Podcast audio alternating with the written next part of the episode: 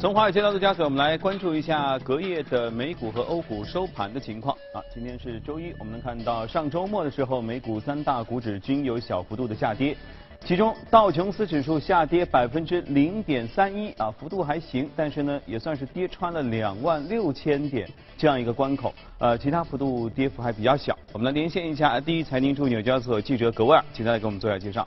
你好，葛威尔。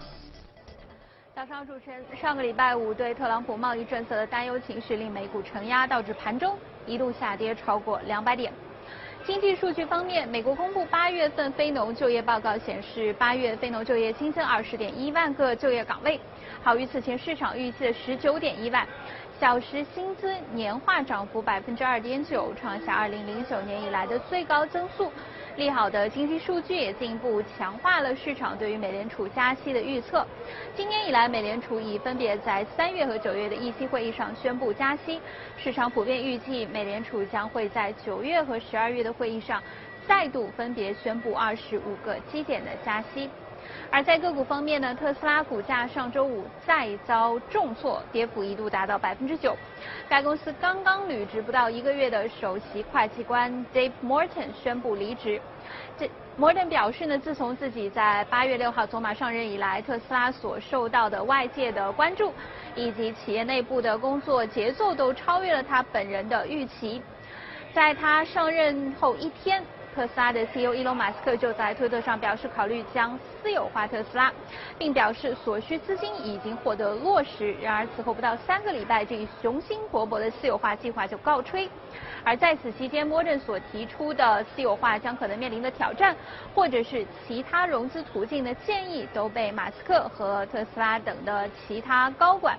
给忽视了，这可能是摩根最终选择离职的一个重要的原因。当然，令到投资者感到惊奇或者是困惑的，更多的可能是上周四马斯克在接受网络采访的时候，又是抽烟又是喝酒的举动，令到市场对于他作为公司的这个领导人的这个领导能力，也是进一步的提出了质疑。在过去一个月，特斯拉的股价累计下跌超过百分之三十。主持人。好，谢谢各位啊！说了这么多特斯拉的事儿，不过既然我们称它叫钢铁侠，你就得接受钢铁侠的那种放荡不羁，但是呢，有时候做事儿有看起来有点没谱的那种个性，说不定他后面有大招。来，我们接着看一下欧洲市场，欧洲市场是有涨有跌啊，但是涨幅都很小，跌幅却还呃比较的深。英国富时指数下跌百分之零点五六，具体情况我们来连线一下第一财经驻欧洲记者薛娇，今天给我们做一下介绍。你好，薛娇。好的，主持人，上周五受到了好于预期的美国非农就业数据的推动，欧洲股市在持续走低后有所反弹。截至收盘，欧洲斯托克六百指数微涨了百分之零点零三，报三七三点五七；而泛欧机油三百指数则微跌了百分之零点零一，报幺四五九点七七。周五还公布了一系列的经济数据，其中欧元区二季度 GDP 同比终值为百分之二点一，略低于预期。此外，法国七月份的制造业以及工业产出数据都明显的好于预期，推动了法国 CAC 四十指数早。盘是一度上涨了约百分之零点四，而与此同时，德国公布的进口数据和产出数据都出现了明显的下滑，使得德国 DAX 指数盘中下跌了约百分之零点六。个股方面，德意志银行股价盘中大跌了百分之三点二，有消息称海航计划出售持有的德银百分之七点六的股份，而对此海航并没有回应。本周市场将重点关注周四即将公布的欧洲央行利率决议，以及周五公布的英国央行利率决议。此前，市场预计英国央行本月有较高的概率加息，但是近期受到了脱欧谈判一波三折的影响，可能会令英国央行再次选择按兵不动。主持人，好，谢谢薛江。今天谈什么呢？啊，刚刚出炉的中国的进出口的数据，让人感觉似乎有很大的看头。包括今天八点之后的头条，啊，今天也会谈到类似的话题。我们今天就要来嘉宾谈一谈中国进出口数据有没有变化，以及哪些商品的全球化过程当中受到了这一轮贸易战的冲击。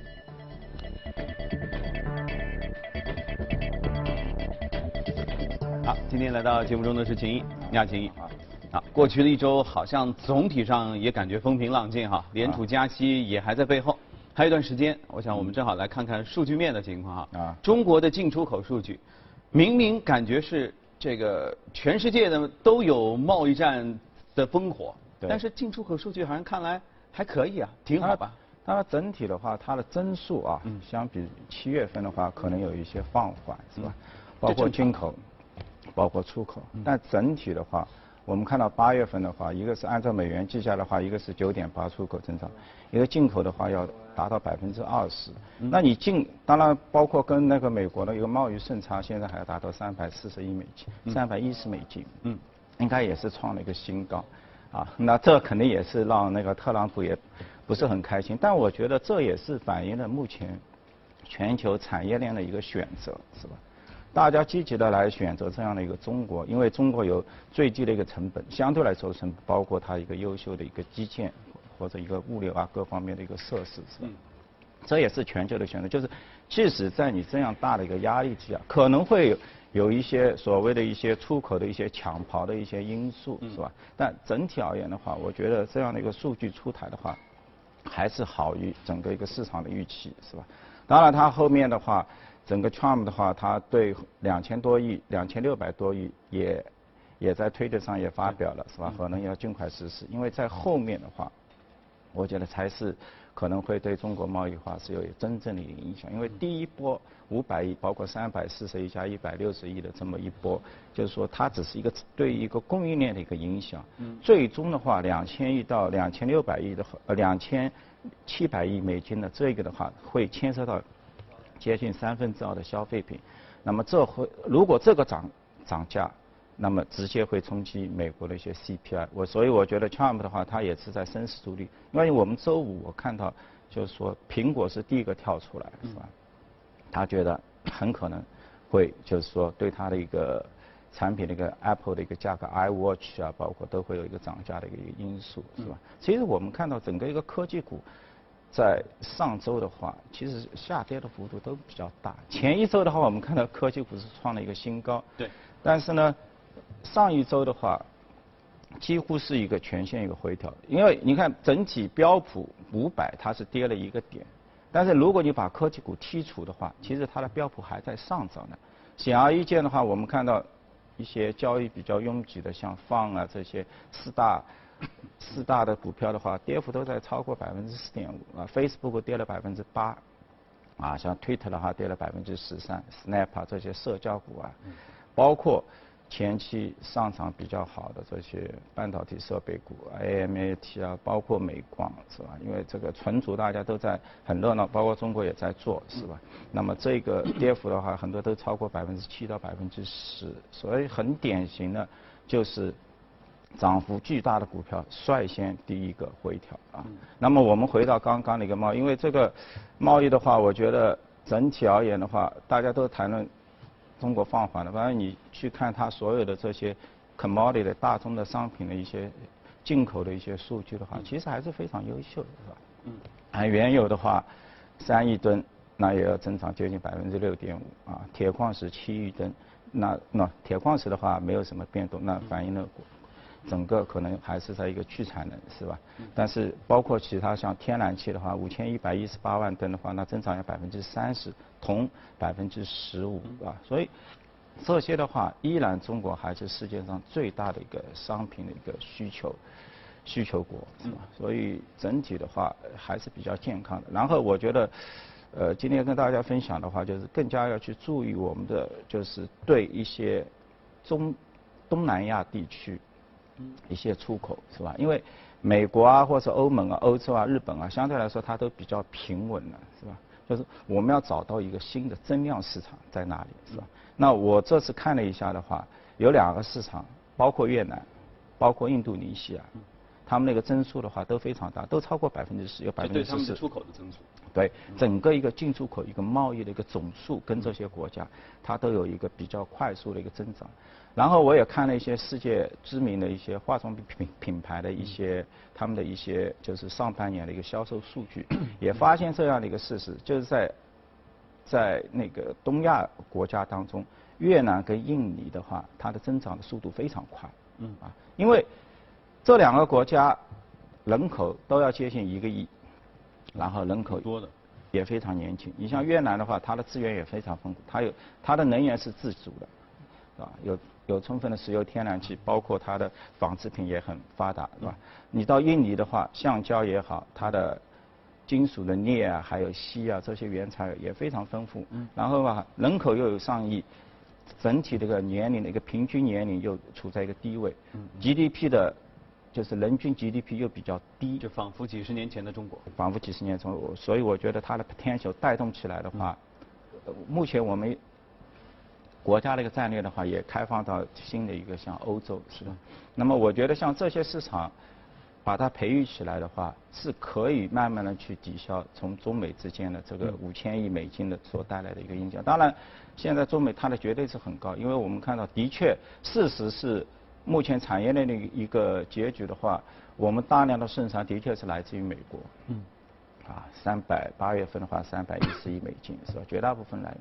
那我觉得，只要你找到一个新的一个市场，再凭借我们自身的一些优势，是可以慢慢的去抵消这样的一些不利啊。嗯，对。呃，因为我周末其实也参加一些论坛会议啊等等啊，总体上谈到的是对出口形势是不乐观的啊，但从这个数据上并没有特别明确的看出来。嗯。然后再加上您刚才在说我们要寻找新的增长点啊，印呃越南啊、印尼啊等等。嗯。那就是我想关心的是，那我们和他们之间。是进出口什么样的东西呢？照照说，咱什么都有啊。嗯，然后我觉得，因为我是我们是，呃，就是更加偏向于证券市场，是吧？可能不会说是具体做到哪一个时期一个贸易。就像你去越越南市场的话，之前我们有很多的摩托车的一个出口，但现在的话，可能你马路上更多的看得到都是本田跟铃木啊，都是一些日日籍的一些车，是吧？但我就觉得，我们还有还是有很多其他的一些，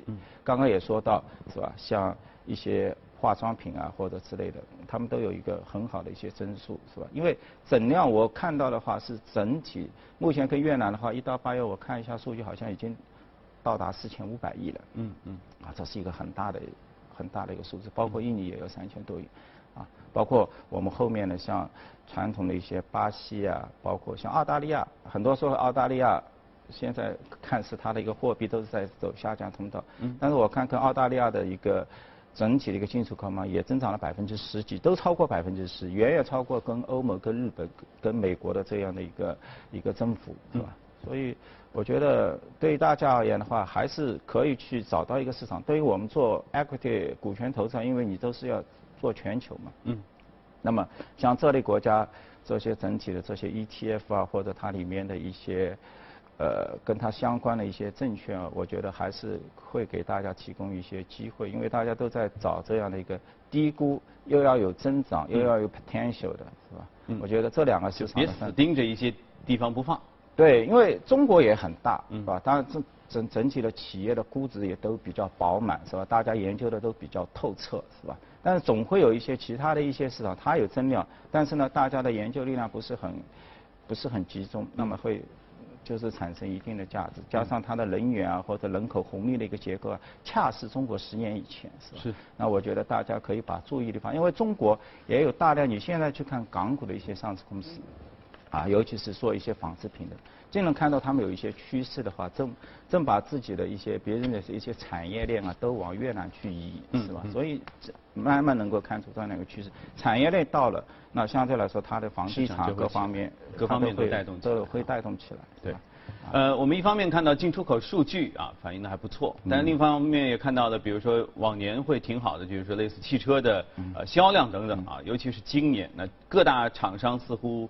日子都挺难过的。对，昨天我甚至还看到某品牌汽车已经推出了一个说跨国的这这这个长途的新的电动概念车，在开始玩这样的一些概念。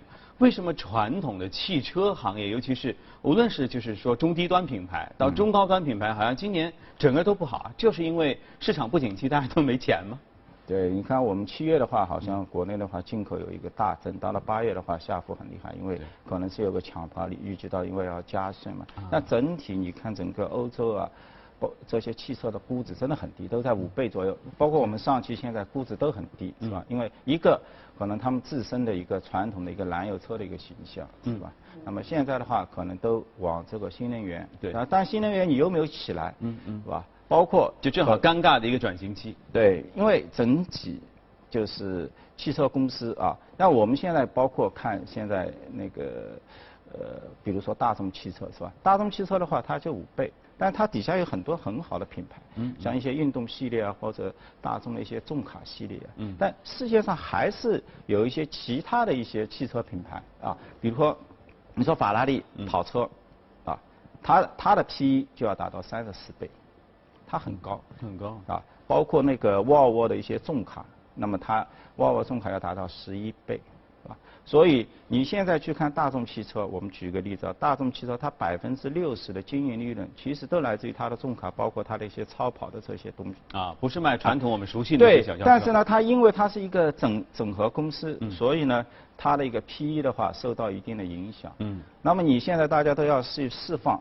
这样的一个股东价值怎么释放？我们看原来像通用汽车，通用汽车当然现在股价也是在跌的，但是它跟软银合作了新的一个 Robo Tax，就是说一个机器人的一个出租车，一个出行服务。嗯嗯。那么软银的话注入了二十二亿美金，那相当于对它目前的整体的估值的话，已经达到一百二十亿了。我们刚刚也谈到，为什么大家都不喜欢呢？就现在考虑一个出租车，一个电动，还有一个就是。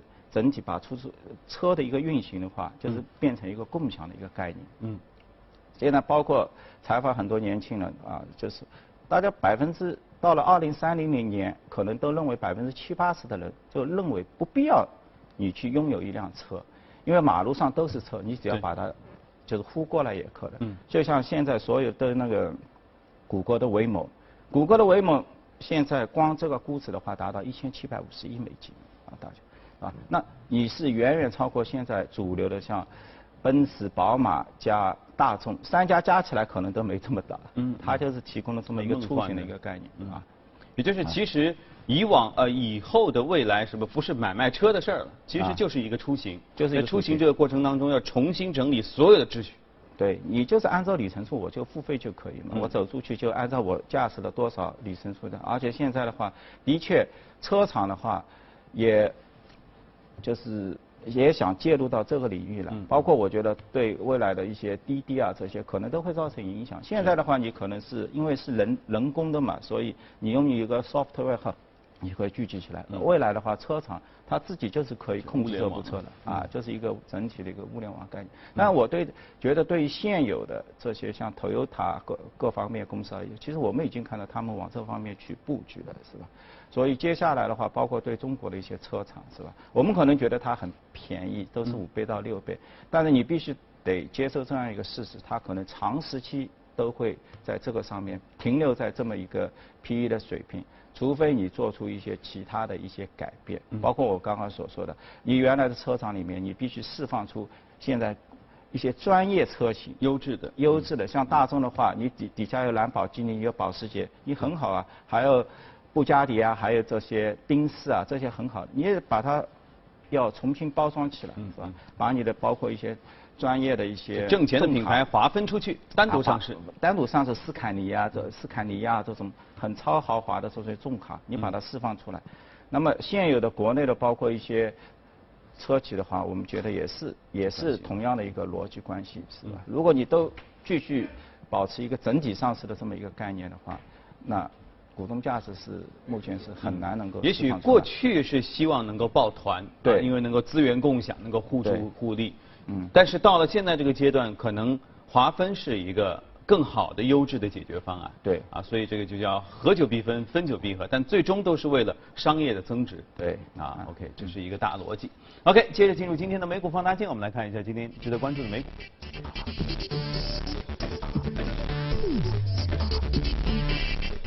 啊，今天我们要说到这家，其实应该大家都非常熟悉了啊，好事多超市。对，好事多的话，其实在今年的话，应该讲科技股有一定的一个回调作战的话，它反而涨得非常快，是吧？因为也体现了整个一个市场的风格，慢慢也往 defense。好事多的话，大家都知道，本身的话，九七年到现在的话，二十年是吧？十三倍啊。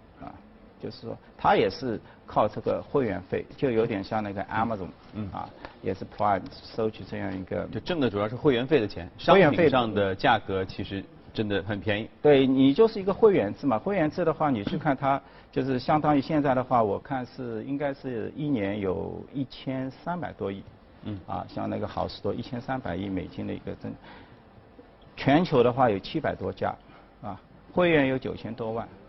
他打出了一个口号的话，我就是优质低价。优质低价到什么程度？就是你去看他那个报表，嗯，真的是优质低价，因为它的毛利率就是在十三百分之十三点三左右。我一看，毛利率才十三，就是进口进口进来只加十三个点，嗯啊，然后的话接下去的话，因为你要租赁一些仓储啊、一些仓库啊、一些运营成本也很高啊，员工啊这去掉，对吧？然后去掉的一点税收，那么。它最终它的 EBITDA 的一个利润率的话只有百分之四，那么最终到 net income 净利润率的话在百分之二，然后你把这个百分之二你给它分成一下的话，就是它一年大概按照现在一个季度在收八到九亿美金的一个会员费收入，那么把这个剔除的话，基本上它的净利润就是这一块，就是。他的一个会员费的一个收入也很单纯，你去看现在他所有的一个会员，他有一个统计，是吧？就相当于你刚才说，所有商品上挣的钱都花在运营上了，对不对？不挣钱，这就真的就是要打平。完了之后，挣钱只有我看了一下，大概他的一个会员费，因为现在的话，他有几种 Golden 啊，或者 Business 啊，有几种会员，是吧？那有五十美金，也有一百多美金，就是单位客户。进这个好事多的话，大概一年的开销是在两千八百美金。我看了一下，每个季度把它叠加一下，是吧？那么你如果会员费是在五十到一百之间的话，相当于花了百分之二到百分之四左右。嗯，这跟我们的基金产品很像，是吧？你基金产品的话，你一年也要付管理，你聘请一个管理人帮你打理资产，嗯，你要付出百分之一点五左右的这个管理费，你也是这样。他有一个 business 一个理念，就是说，你成为我的会员，一年付我百分之到二到百分之三一年的年费，我确保你拿到全球最优质的一个产品。哎，我正好问一下，那么在美国哈，餐饮店就你说的这种公司客户，嗯，呃，或者食堂，嗯，会去好事多进货吗？我觉得应该也有，是吧？因为你看 business 的。Business 里面的话，应该有达到接近七百万的用户，因为不然正常人家他哪吃得了那么多？它的体量是很大，的确你要开着一个大车进去，是吧？因为你便宜的，就像拼多多的一个模式，因为你把大家都拼起来嘛，你的那个采购量体量，嗯，体量比较大嘛。当然，它还会有一些其他的一些促销的一些模式，比如说我们现在看，我们现在上海有很多像城市超市啊，它也在打一个概念，OK，你一进去，它的鸡很便宜。二十块一个烤鸡，嗯啊，那好事多的话其实也是五个五美元，这这个很便宜，很大的一个大烤鸡，啊，包括你到整个一个烤车，因为所有的人都要燃油加加油嘛，所有的一个加油的话，一定是比周围的话每一家人要便宜，现在是两点九左右，那你八到十二美分，这是他贴保的，是吧？嗯，总是有一些便宜的。来吸引你。那我来，我，这个衍生性的问一个问题啊。那么随着贸易战的开打，如果你真的说，刚才你说两千六百亿的征税，如果互相开始弄起来的话，对美国的这些真正就是居民买到的商品有影响，这会对好事多他们有影响。那我觉得接下来的话，肯定会有一部分的一个加价的一个行为。都要涨价了。那肯定要加价，你不然的话，你没有办法进行一个转嫁嘛。因为从，当然的话，他们的。